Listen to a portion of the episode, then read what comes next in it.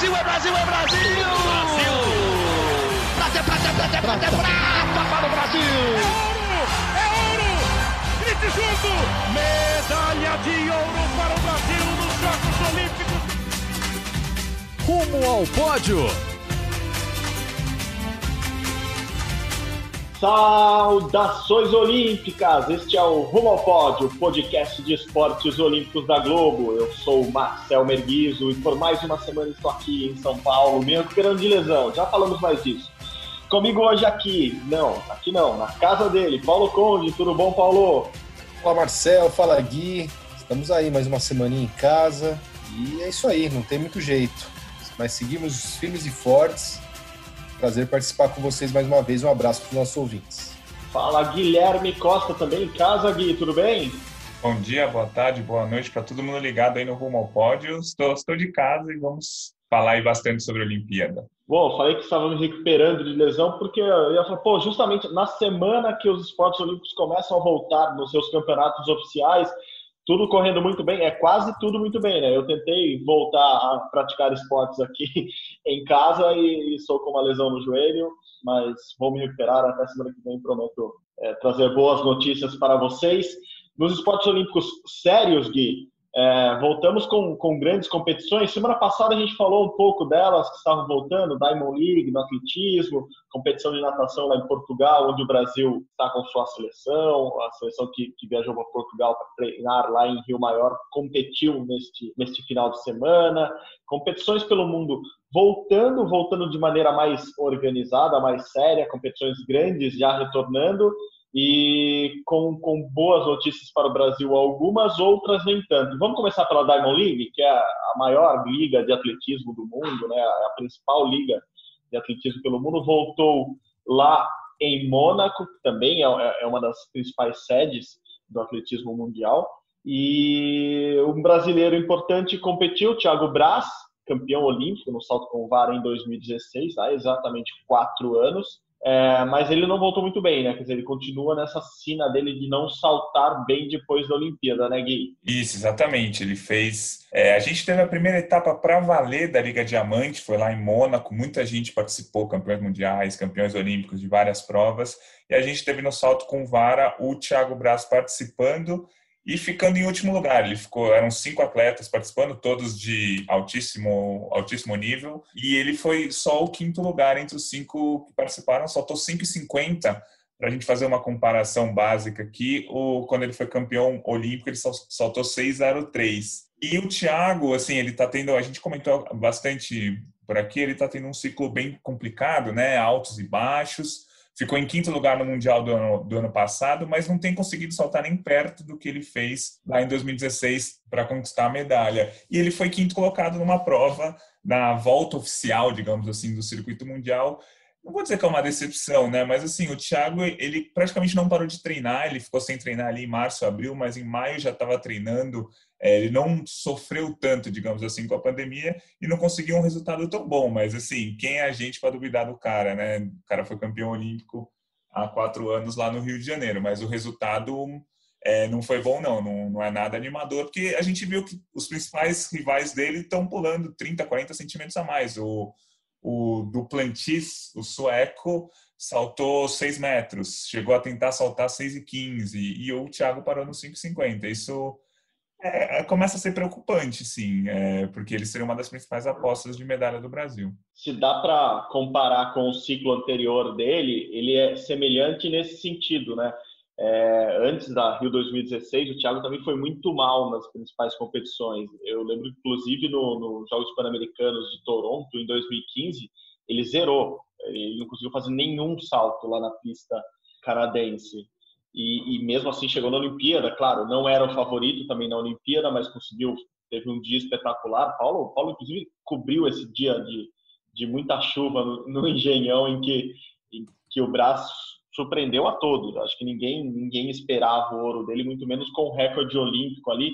Eu estava até aproveitando é, é, essa deixa para contar uma curiosidade de 2016. Eu estava cobrindo vôlei nesse dia. O Brasil estava jogando com a França no vôlei masculino do Brasil podia ser eliminado nesse dia da Olimpíada é, pela França e tinha muitos jornalistas, obviamente, brasileiros lá no Maracanãzinho e muitos é, franceses também. E, e, era engraçado que os jornalistas brasileiros estavam prestando muito menos atenção na prova lá do Engenhão do que os franceses. Os franceses estavam vidrados nas TVs, os computadores que estavam mostrando a prova do Engenhão, porque para eles era uma, era uma chance muito grande de, de medalha. E, e o Brasil não estava tão, tão animado assim com o, com, o, com, o, com o Brás naquele momento. E foi engraçado a reação do, dos franceses quando quando o Lavillenie perde, erra o último salto e o Brás é ouro, é, é, é, é, de uma decepção muito grande. Assim, quem apostava muitas fichas na, na, na medalha do francês. Aí rolou, rolou uma provocação entre alguns brasileiros e alguns franceses na, na, na área de imprensa do, do Maracanãzinho durante o jogo do Brasil. E o Brasil acabou ganhando aquele jogo, também não foi eliminado, então foi foi uma das poucas vezes que um Brasil e França no esporte, os brasileiros saíram tão felizes. Nós que ultimamente temos perdido tanto da França no futebol. Paulo estava no Engenhão lá no, com, com o Thiago Nebras, Nebras, né, Paulo? Lá com o Thiago Braz, acompanhando ele no, no, no, Engenhão. Foi, foi mais ou menos isso, né? Foi surpresa. Acho que por isso que a gente não, não dá para descartar totalmente uma, uma possibilidade de volta dele ao, ao topo, até onde ele já saltou, porque na própria Olimpíada foi, foi uma surpresa mas que ele está numa fase muito ruim, ele está. Isso é inegável.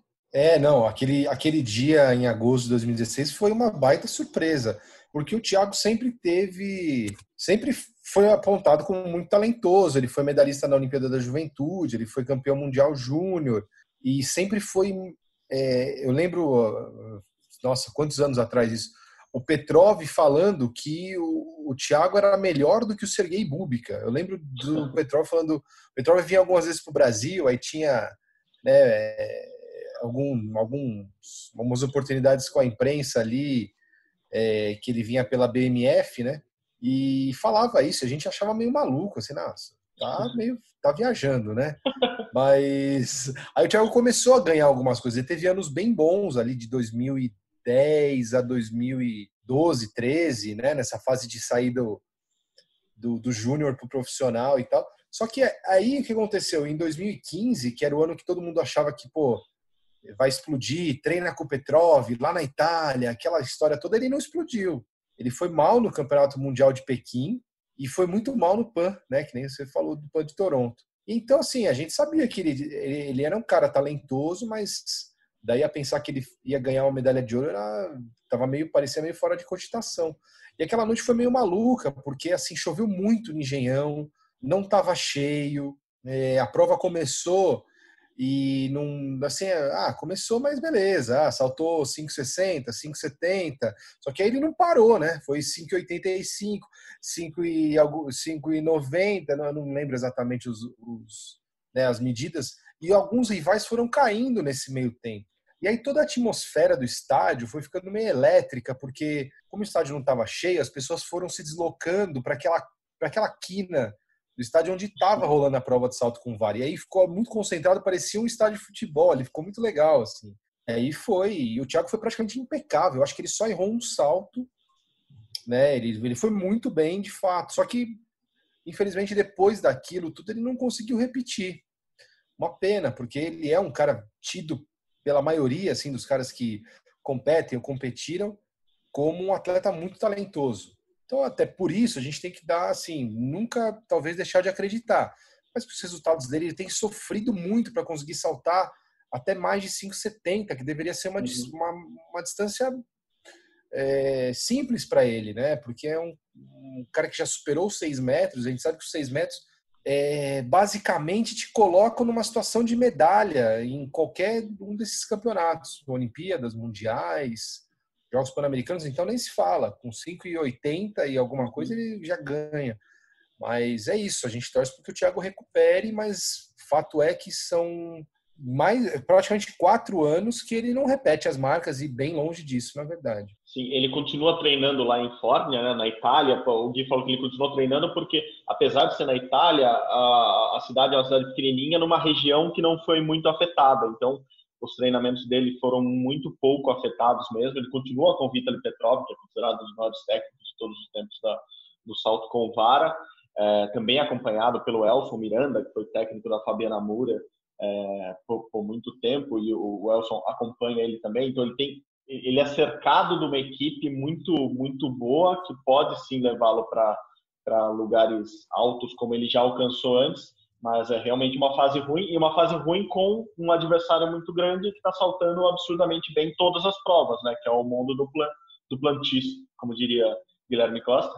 É, e o, esse sueco-americano que tá assim toda a prova que ele entra ele, ele vai muito bem, ele salta muito bem, basicamente ele passa de 6 metros em todas uh, o cara que deve sim ampliar recorde mundial e quem sabe brigar pelo recorde olímpico do, do Thiago na, na Olimpíada do ano que vem. É, lembrando que o Thiago é muito novo também, o Thiago tem só 26 anos, então é, é algo, é, é, um cara que ainda tem, obviamente, chance de se recuperar de uma temporada ruim. Só para contar uma curiosidade, também estava nessa disputa do Diamond League em Mônaco o, o americano, o Sam Kendricks, e ele não competiu, ele não saltou porque as varas dele não chegaram, né? As coisas no, no salto com vara ainda não mudaram, né? A gente viu isso, infelizmente, com a Fabiana Moura nos Jogos Olímpicos e, e, as varas dele não chegaram a tempo dele saltar. É sempre uma complexidade tremenda.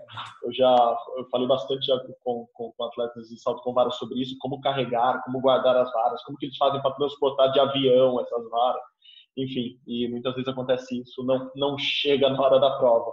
Bom, Gui, lá em Mônaco ainda, ainda na, na Liga Diamante, é, eu, eu, ia falar, surpreendeu todo mundo ou não surpreendeu todo mundo? Tivemos um recorde mundial, a gente está falando muito disso, né, de pô, como os atletas vão voltar a competir, é, o nível vai ser mais baixo, quem está conseguindo treinar, daí apareceu um ugandense de Uganda, e quebrou o recorde dos 5 mil metros. O nome dele Joshua Cheptegei. É, não foi. E assim, não vou dizer que foi uma surpresa, porque dias antes ele falou numa entrevista coletiva que ele iria tentar bater o recorde mundial nessa prova.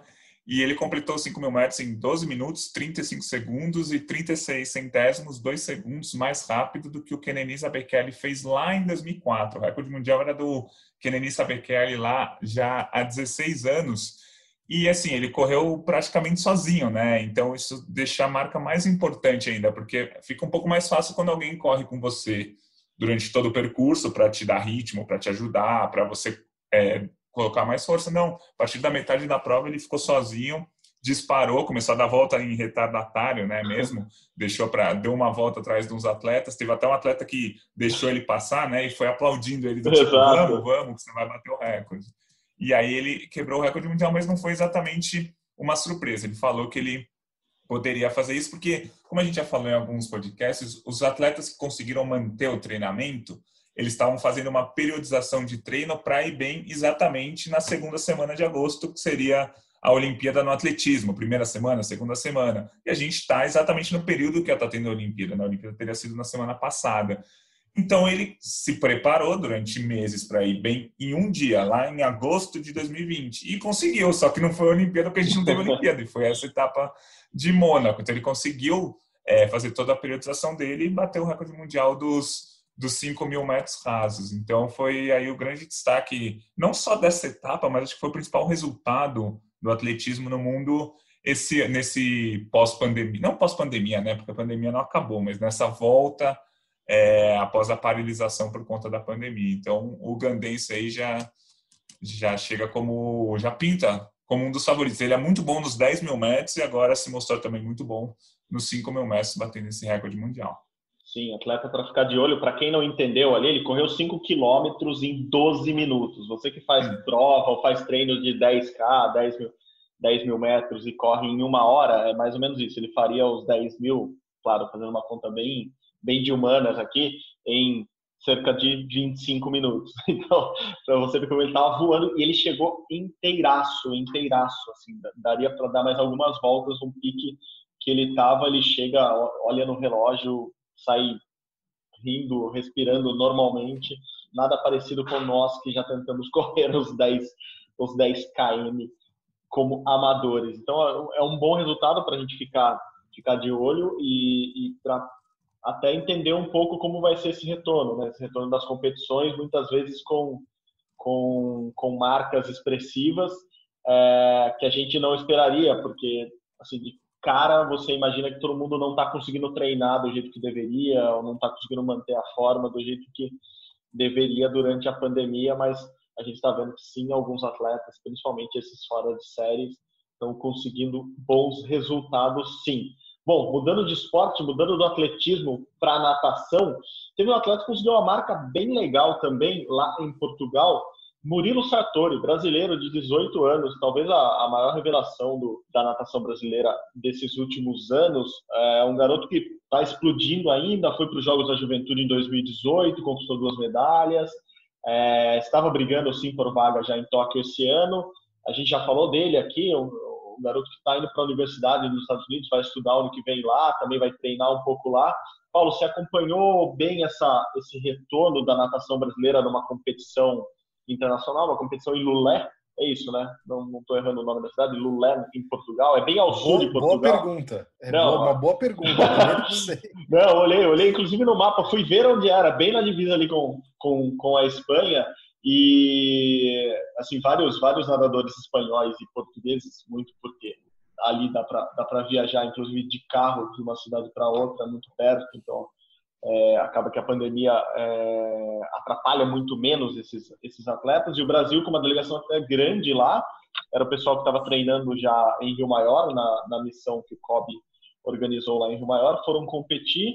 E eu, eu até vi que quem ganhou o prêmio de melhor desempenho da competição foi Pedro Spajari, que ganhou 100, os 100 rasos, 100, rasos, 100, é, os 100 metros livres, desculpa, é, uhum. raso na piscina não daria para nadar, né? Ele correria, ele não nadaria se fosse sem rasos na piscina. E o Murilo ganhou os 200 com um tempo bom, segundo até nosso nosso amigo coach Tuciel, de quarto melhor tempo da história da carreira do, do Murilo. É, me conta aí, Paulo, como como você viu esse retorno da natação brasileira? Claro, Bruno Chaves talvez seja a grande ausência lá nesse nesse treinamento que o Brasil faz na Europa, mas Murilo foi foi isso mesmo, assim, é surpreendente o resultado dele, surpreendente não, igual o recorde mundial, é algo que se espera, mas não se esperava para já. Como que você avalia esse retorno tanto da seleção brasileira quanto do Murilo especificamente? Ah, começar falando do Murilo, né? O Murilo ganhou quatro medalhas de ouro, né? No, duas em revezamento e duas em provas individuais, 200 e 400. A marca dele nos 200 é uma marca que é interessante porque a gente tem que considerar que ele ficou praticamente, não, não diria cinco, mas pelo menos, mas pelo menos quatro meses. meses sem conseguir treinar adequadamente, né? Então ele fez um 48,0, é um tempo não, não, não dá para com esse tempo em si ele não consegue muita coisa, mas é, esse tempo a gente tem que relativizar com o período que ele deve estar tá, tá tendo um treinamento mais pesado, mais muito volume, muita é, fortalecimento físico. Então não é aquele período que o atleta já está um pouco mais descansado, não está fazendo musculação, né? E aquela a, a hipertrofia, né? É, então é, é, um período, é um tempo bom para o momento, né? Isso é interessante. Ele voltou e, para, e o Murilo vinha numa franca evolução desde aí dois, três anos atrás então, prova que mesmo com os quatro meses fora da água, sem competição, que isso também é importante, né? sem aquele clima de competitividade, é, ele fez um tempo legal para esse momento. É, ele ficou mais ou menos próximo do melhor tempo dele no 50, no 100 livre também, é, e, mas as provas principais dele são os 200 e 400 livre.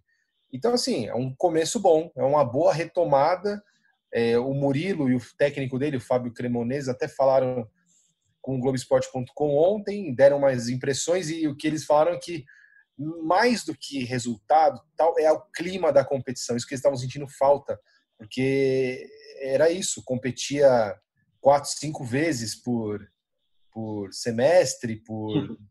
até às vezes trimestre, né? Porque faz muita competição no interior de São Paulo, competição brasileiro de inverno e por aí vai. Então essa isso é bom para se testar e ver que não, tô até num caminho bom e quebrei aquele gelo da água, né? Aquele que desde março os caras, o pessoal ficava tava sem nadar. Então o Murilo ele vai para a Universidade de Louisville no ano que vem. Né? É que agora bagunçou um pouquinho, porque o Murilo ia disputar a Olimpíada de Tóquio em 2020 e aí ele iria para Louisville em 2021, já dando uma virada na página. Acho que ele até é, ele, ele, ficaria um pouco com o Fábio, teria acho que até uma mescla ali, um treinador brasileiro e um treinador lá de Louisville, que também é um brasileiro, é o Arthur Albiero, que é um grande técnico, técnico da seleção americana, inclusive, e o Arthur é o head coach do, do programa da Universidade de Louisville, que é super reconhecido, né, super bem avaliado. O Arthur já está lá há quase 30 anos nos Estados Unidos. Então, agora eu não sei, até vale a pena fazer uma reportagem. Como é que vai ficar esse, esse, esse cronograma do Murilo? Porque, assim, a Olimpíada passando para o ano que vem, pode ser que tenha que alterar. Será que ele vai querer, no começo do ano, ir para os Estados Unidos, adaptação e tal? É difícil. Falando um pouquinho da equipe brasileira, os tempos, no geral, é isso. Foram ruins, mas a gente tem que sempre dar uma ressalva de que todo mundo voltou a treinar há pouco tempo, período é, mais de temporada, que eles chamam que é mais pesado. Então, realmente não teve grandes tempos. A marca do Spajari 49,4, eu acho que é um bom indicativo no 100 livre para esse momento, mas eles, eles também sabem que é uma marca que você não, não, não consegue muito com ela. Então, é um, é um início. É o início de caminhada para retomar uma normalidade de treinos e de competições que vai ser importante para essa turma da natação, pensando em Olimpíada no ano que vem. A CBDA quer organizar um Troféu Brasil meio que excepcional por causa da data, mas quer fazer no fim do ano e no Rio, em uhum. dezembro. É, claro, isso vai depender um pouquinho de, de como a pandemia anda nesses próximos três, quatro meses. Mas é isso, a natação tentando retomar uma normalidade que está bem abalada ainda, é claro, mas a noção geral que passa é que os, os atletas estão aliviados só de poderem voltar Sim. a treinar. Isso, sem dúvida, eles já estão treinando há quase um mês lá em Portugal, né? O Murilo não, o Murilo foi numa segunda leva, mas o Spajari, Breno Correia, Gabriel, eles já estão ali faz, acho que dá praticamente um mês. Mas essa questão de competir, de você ir, de você ouvir o tiro de largada e você ir ali no, na call room, ser chamado, isso aí o atleta sente falta, sem dúvida. Boa, não, é isso mesmo. Dia 17 de julho foi o dia que eles embarcaram, a primeira turma embarcou para Portugal, aqueles 72 atletas, os primeiros, depois o Murilo foi com outra turma, já, já voltou uma turma do, do nado artístico, o boxe está voltando, está indo mais gente para lá, para Portugal. É, vou aproveitar o gancho teu, Paulo. O, o atletismo também está querendo, tá querendo não, marcou né, a realização do Troféu Brasil e o GP Brasil de atletismo para o final do ano em São Paulo. É, o Troféu Brasil, que esse ano seria, seria realizado lá em Porto Alegre, na Sojipa, é, vai, vai ser em São Paulo, se tudo correr bem. Em dezembro já está marcado para a pista do Centro Olímpico, que fica ali perto do Ibirapuera, né? Perto do Parque do Ibirapuera. Não é a pista lá do Ibirapuera, onde a gente se acostumou a ver competições de atletismo, onde fica o, o, o ginásio também do Ibirapuera. É ali perto, é uma pista reformada, toda, toda toda preparada para grandes competições, é, também está marcada para lá. Acho que é isso. O, o, as confederações vão tentar, seja por, por questões burocráticas, porque tem que organizar alguma competição ainda no ano para para a questão de bolsas, etc., ou seja, para botar esses atletas para competir mesmo, vão, acho que vão tentar realizar as competições até dezembro deste ano. Gui, para você se preparar, enquanto, enquanto eu vou, vou chamar, o Paulo falou que o Murilo deu uma entrevista para o GE. Globo, eu vou chamar uma sonorinha dele, uma palavra do Murilo aqui. Enquanto isso, pensa aí, quem, quem eram os, os medalhistas do 4 por 200 nesse ano na natação e se o Murilo melhorar um pouco, o Brasil tem chance ano que vem? 3, 2, 1, enquanto a gente ouve o Murilo, você vê as anotações aí. Vai lá, Murilo, fala aí.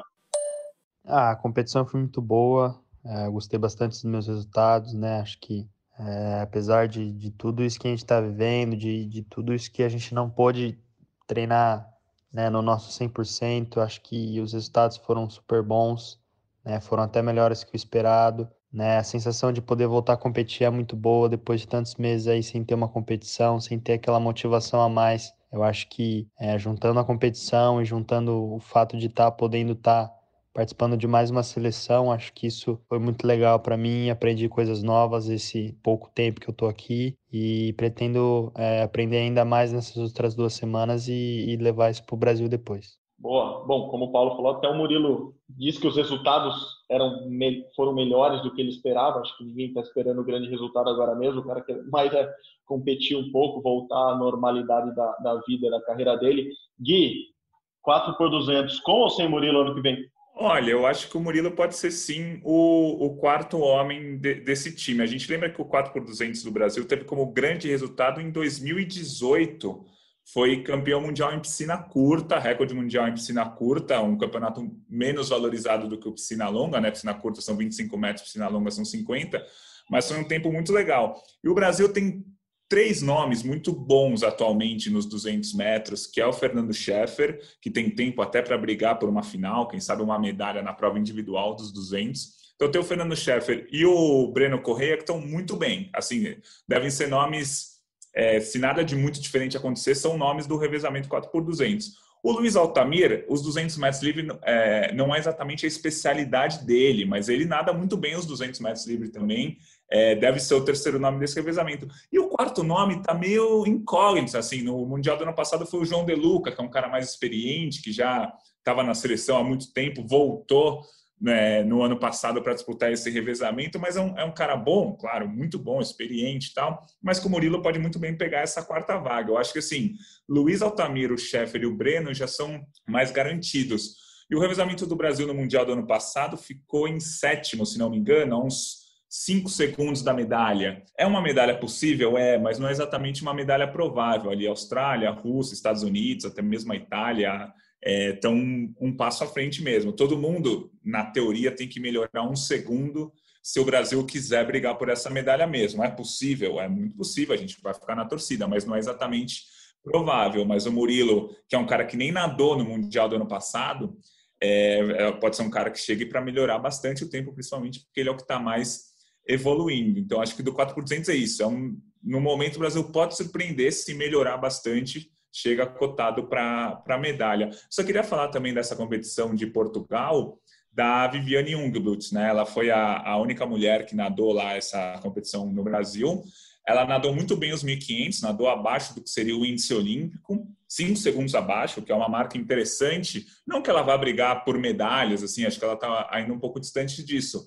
Mas fazer nessa, nessa época do ano, com todo o momento que o Paulo falou que a seleção vive de natação, dificuldades de treino aqui no Brasil, tal, fazer, se não me engano, ela fez 16 minutos e 27 segundos dos 1.500, é um tempo que já coloca ela brigando por uma final no ano que vem, ou perto, se melhorar um pouco, ela consegue brigar. Então, ela foi muito bem, ganhou medalha nos 400, nos 800 e no 1.500 lá em Portugal. Acho que vale é, a gente relembrar o, o, feito dela aí nessa, nessa, competição em Portugal. Ah, deixa eu fazer só um, só um divergir só um pouquinho do guia. Claro. Ali. Opa, agora é... sim. Queremos. Vamos não, não, mas não, eu só acho que o Murilo, né, o Murilo hoje ele já é, ele já é um integrante desse revezamento. Não, não, concordo, não, é? com certeza. Ele é. E... É que eu tava pegando a referência no mundial claro. do ano passado que ele. É, mas é, o Murilo, por exemplo, ele já tem marcas melhores do que o em tese quarto, que seria o João de Luca, né? O Murilo tá numa ascendente e a gente tem que lembrar, lembrar que o Murilo fez 18 anos em maio, né? Uhum. Então o Murilo ele ainda não, não conseguiu completar esse ciclo de competir nos grandes eventos, né? Então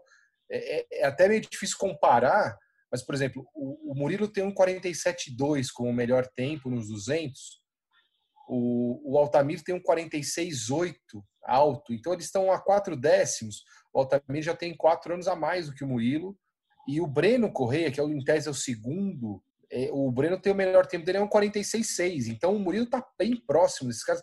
E eu acho que o Murilo ele vai entrar nesse revezamento. É, ele nem vai disputar, na verdade, quarto lugar. O Murilo vai ser um integrante mesmo desse revezamento. É, não sei se dá para dizer que vai ser o principal, porque o Sheffer vive uma grande fase faz dois anos por aí, né? O Sheffer é realmente o, um, um baita nome dessa prova por Brasil dos 200 livros. O Sheffer né? O chefe era recordista sul-americano da prova e no Mundial ele ficou em nono.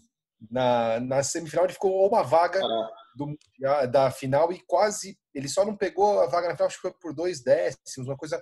Mas ele tá ali, ele tá nesse bolo e é um cara que é muito dedicado, treina muito. Então acho que é, o revezamento do Brasil tem muito a melhorar, né? Porque vai o, nada contra o João, pelo amor de Deus, o João foi um ótimo nadador, é um ótimo nadador, mas o Murilo vai trazer essa injeção que de um, de um cara que está evoluindo muito, muito rápido.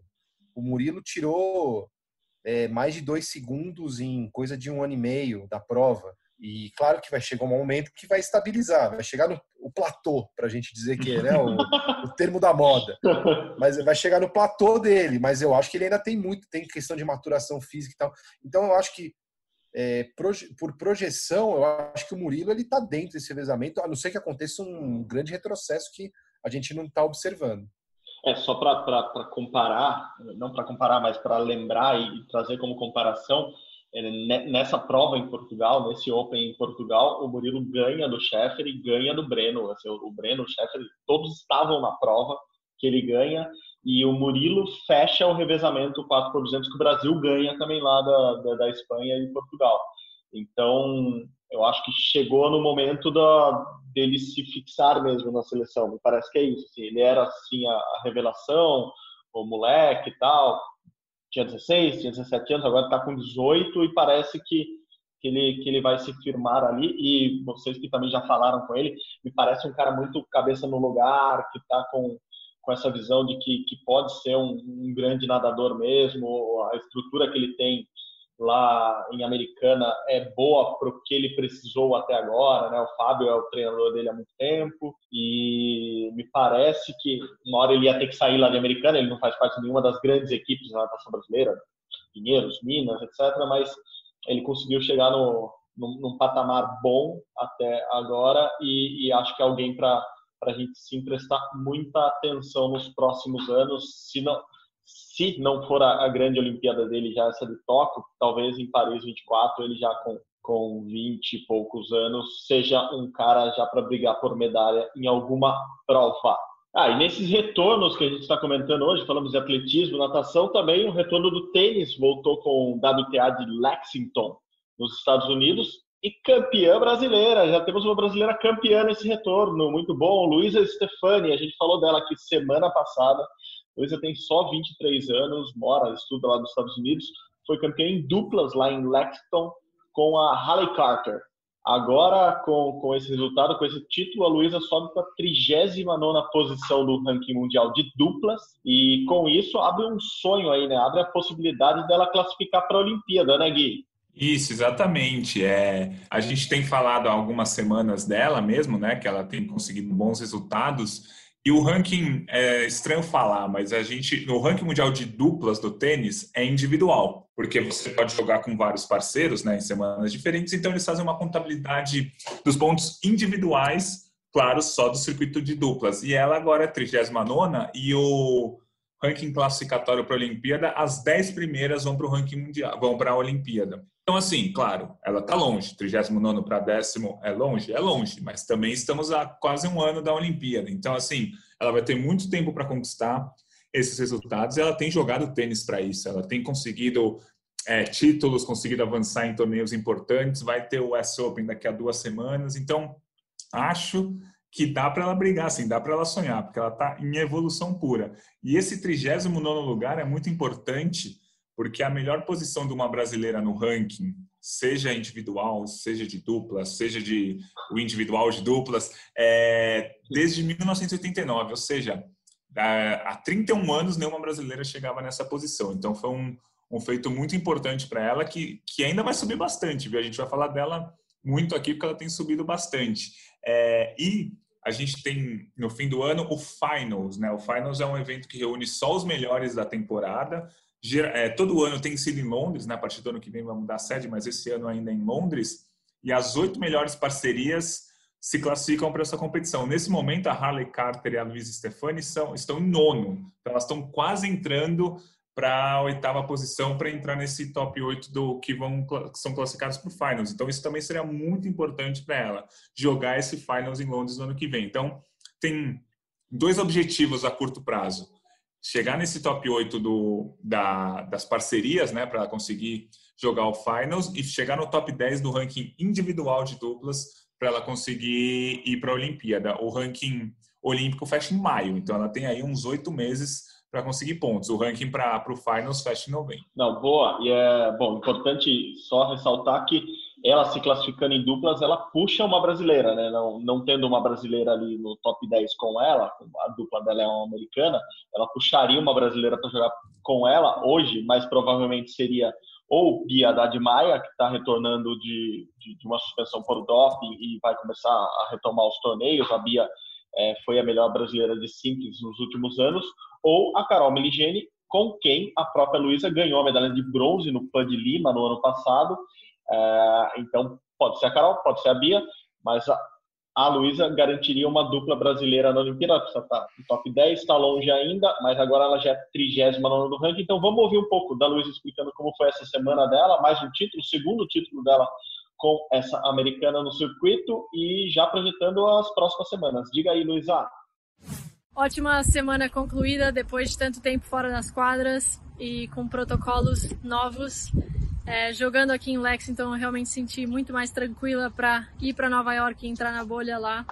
Os torneios têm sido bem restritos e, enfim, usando a máscara e mantendo a distância e só ficando no hotel e no clube. Realmente são algumas razões que eu acho que a gente teve tanto sucesso, o evento teve tanto sucesso essa semana aqui e espero que continue assim para as semanas que vão vir. Mas muito feliz com essa semana, com a vitória, com o título e animada para ir para Nova York e entrar na próxima bolha. Valeu!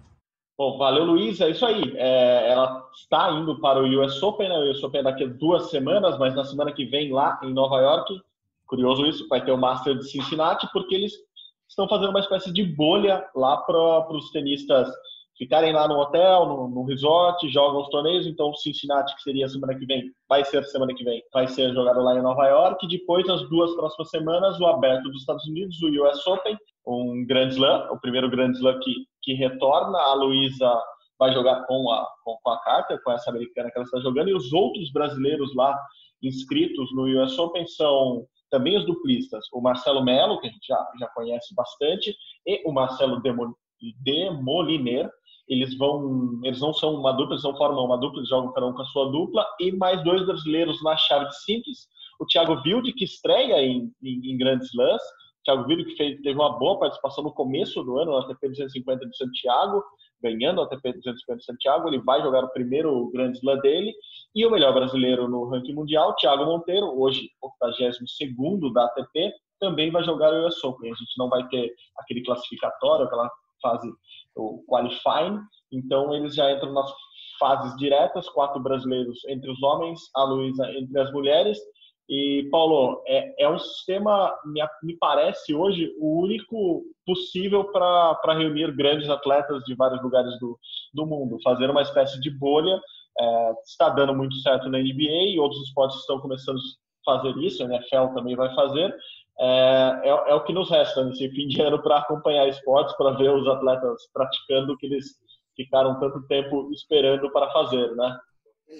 É, exatamente, né? Não tem muito jeito de promover qualquer tipo de encontro, de aglomeração de gente vindo de diversos países sem correr muito risco. Então a opção, é, acho que a melhor delas foi o estilo que a NBA e a WNBA adotaram, que aí você realmente delimita um perímetro, você isola de fato as pessoas dentro de um lugar e elas só podem sair com liberação e entrar com liberação e quando entram tem que cumprir uma quarentena e aí você realmente consegue afastar o vírus. Tem outros outros modelos que estão em andamento agora que aí já tem um pouco mais de risco. Fórmula 1, por exemplo, embora tenha bolhas, os pilotos são desmobilizados quando tem um intervalo maior. Tanto é que o Sérgio Pérez, mexicano, uhum. foi, né, foi fazer uma viagem, se não me engano, na Itália e pegou a Covid.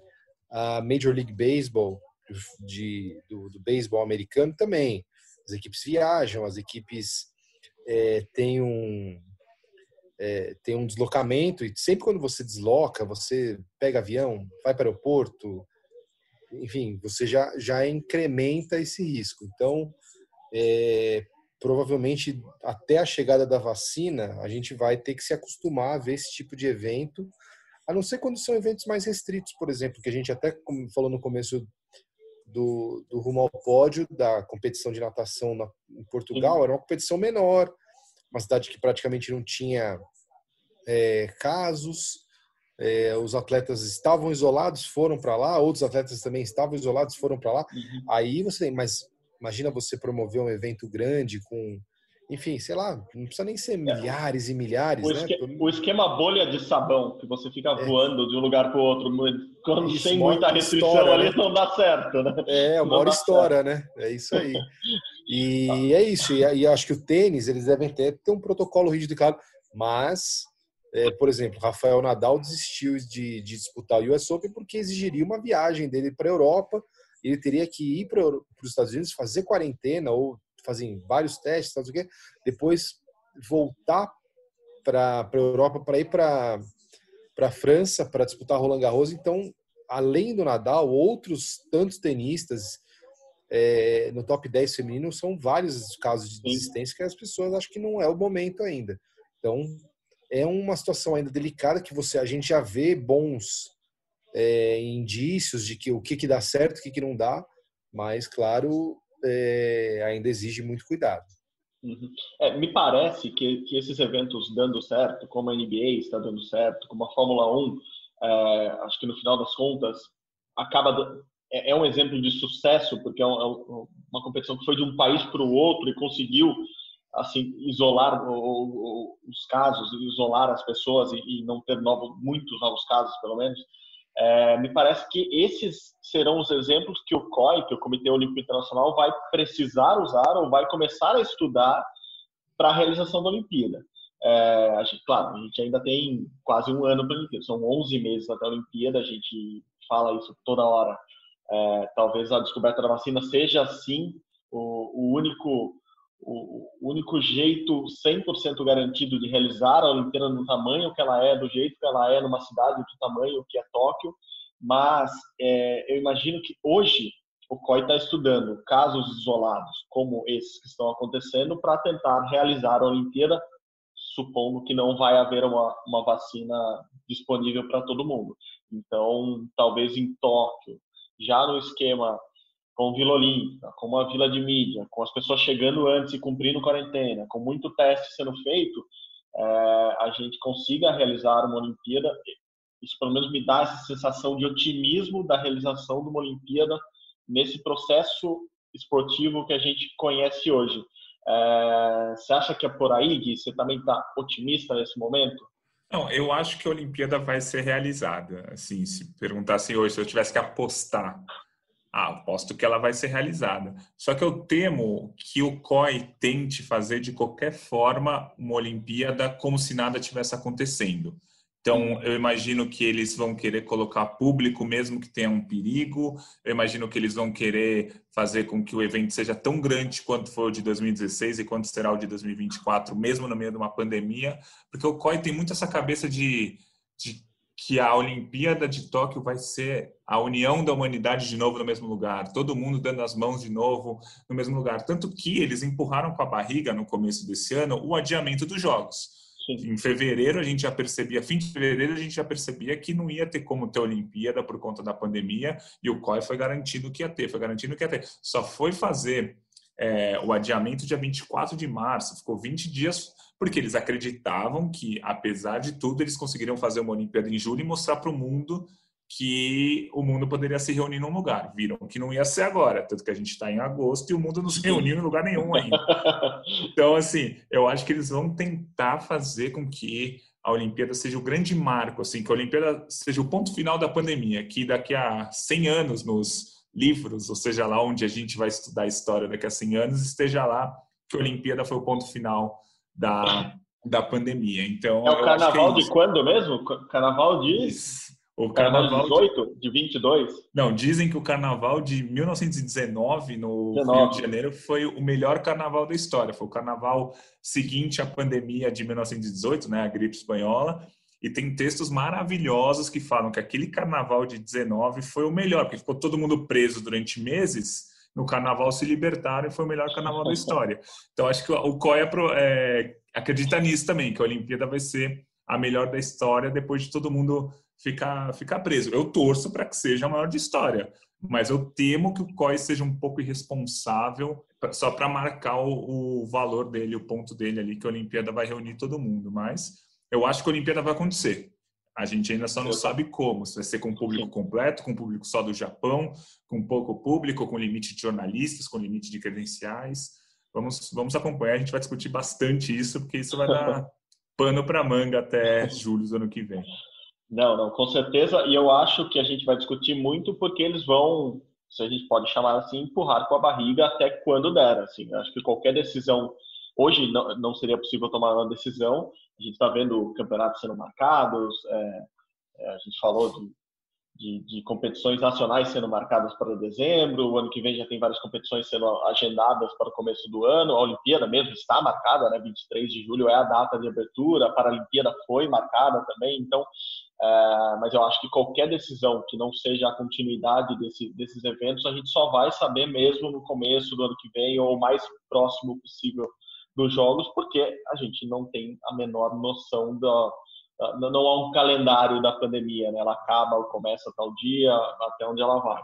a gente vai fazendo e acompanhando esses eventos, eles estão acontecendo e a gente vai tentando aprender como, como, como eles estão sendo realizados. Eu acho que tirar essas lições é o que temos de, de mais importante agora.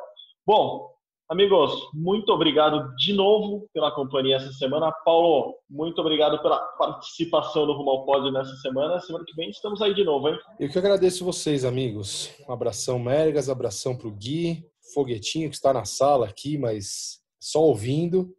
É um dos nossos editores aí. Um abração para os nossos ouvintes também. Estaremos em breve juntos novamente. Boa, Paulo. Gui, brigadão de novo. Valeu pela parceria mais uma vez. Valeu, é sempre um prazer fazer o podcast com vocês. Valeu, meus amigos. Um abraço. Boa, boa, boa. Bom, como o Paulo já antecipou, esse aqui é o Rumo o podcast de esportes olímpicos da Globo, e a edição está na mão dele, Rafael Bianco, também conhecido, popularmente conhecido nas redes sociais, em casas de apostas e outros lugares de fama, como Foguetinho. Foguetinho, muito obrigado pela edição. Leonardo Bianchi também colabora na edição do Rumo ao Pódio. A coordenação, como vocês sabem, é de Rafael Barros e a gerência é de André Amaral. Você encontra o Rumo ao Pódio lá no ge.globo barra podcasts ou nos agregadores de podcasts como o Spotify, o Google Podcasts e o Apple Podcasts. Gente, muito obrigado de novo pela companhia. Até semana que vem. Saudações olímpicas. Tchau, tchau.